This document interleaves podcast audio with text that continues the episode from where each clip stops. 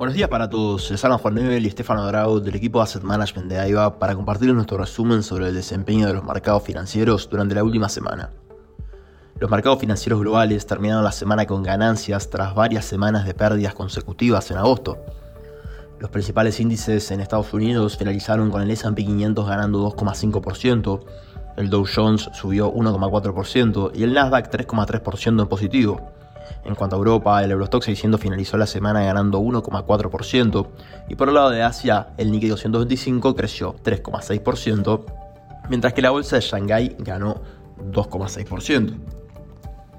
Los inversores siguen analizando cuál será el próximo movimiento de los bancos centrales dentro de dos semanas para la toma de sus decisiones de inversión hay un 88% de probabilidades de que la Fed mantenga los costos de endeudamiento en un rango de entre el 5,25 y el 5,50% en su próxima reunión de septiembre, según la herramienta Fed Rate Monitor de Investing. Las opiniones siguen siendo contrarias. Algunos creen que aún el endurecimiento no ha sido lo suficientemente fuerte para lograr la disminución de la inflación hasta el 2% en el mediano plazo, por lo que esperan que la Reserva Federal siga endureciendo el costo del crédito. Otros creen que ya está en un punto donde seguir aumentando las tasas podría llevar a un fuerte golpe a la economía, innecesariamente. El presidente del Banco de la Reserva Federal de Atlanta, Rafael Bostic, se mostró el jueves contrario a nuevas subas de tipos de interés en Estados Unidos, afirmando que la política monetaria ya es lo suficientemente restrictiva como para reducir la inflación hasta el 2% en un periodo razonable. Creo que la política monetaria es lo suficientemente restrictiva, dijo Bostic. Debemos ser cautos y pacientes y dejar que la política monetaria restrictiva siga influyendo en la economía, no sea que corramos el riesgo de endurecerla demasiado e infligir un dolor económico innecesario, añadió. En cuanto a datos económicos, la encuesta Jolts de ofertas de empleo registró un dato bastante por debajo de lo esperado por los analistas, cayendo por tercer mes consecutivo y registrando el dato más bajo de ofertas de empleo desde mayo de 2021 lo que son señales positivas en términos del enfriamiento del mercado laboral y por ende del control del alza de los precios en Estados Unidos, que tienen efectos en todo el mundo. Además, la confianza del consumidor de The Conference Board de Estados Unidos se sitúa bastante por debajo de lo esperado tras una fuerte subida de la confianza de los consumidores en la economía en junio y julio.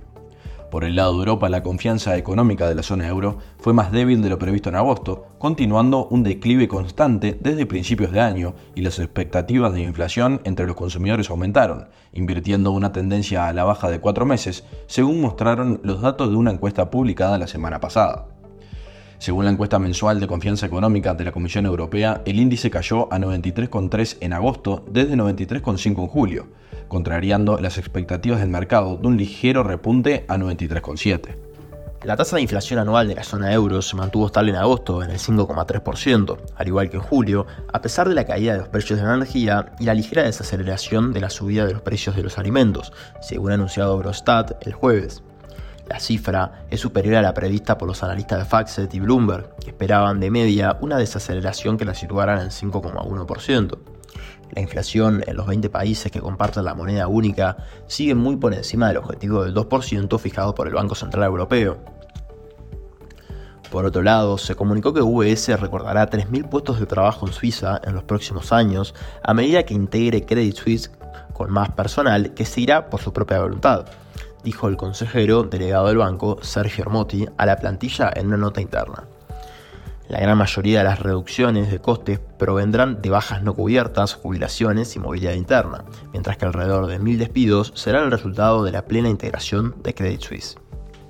En otras noticias, el gigante Google dio a conocer el martes una serie de nuevas tecnologías de inteligencia artificial y asociaciones que estaban orientadas a llevar más de la creciente tecnología a las grandes empresas. El lote de anuncios de su conferencia Google Next en San Francisco incluyó nuevos clientes para su software en la nube, como General Motors la subsidiaria de Alphabet hizo pública una nueva versión de sus chips de IA personalizados. Presentó una herramienta a escala empresarial para marcar con agua e identificar imágenes generadas con IA, además de herramientas para seguridad y campos de oficina.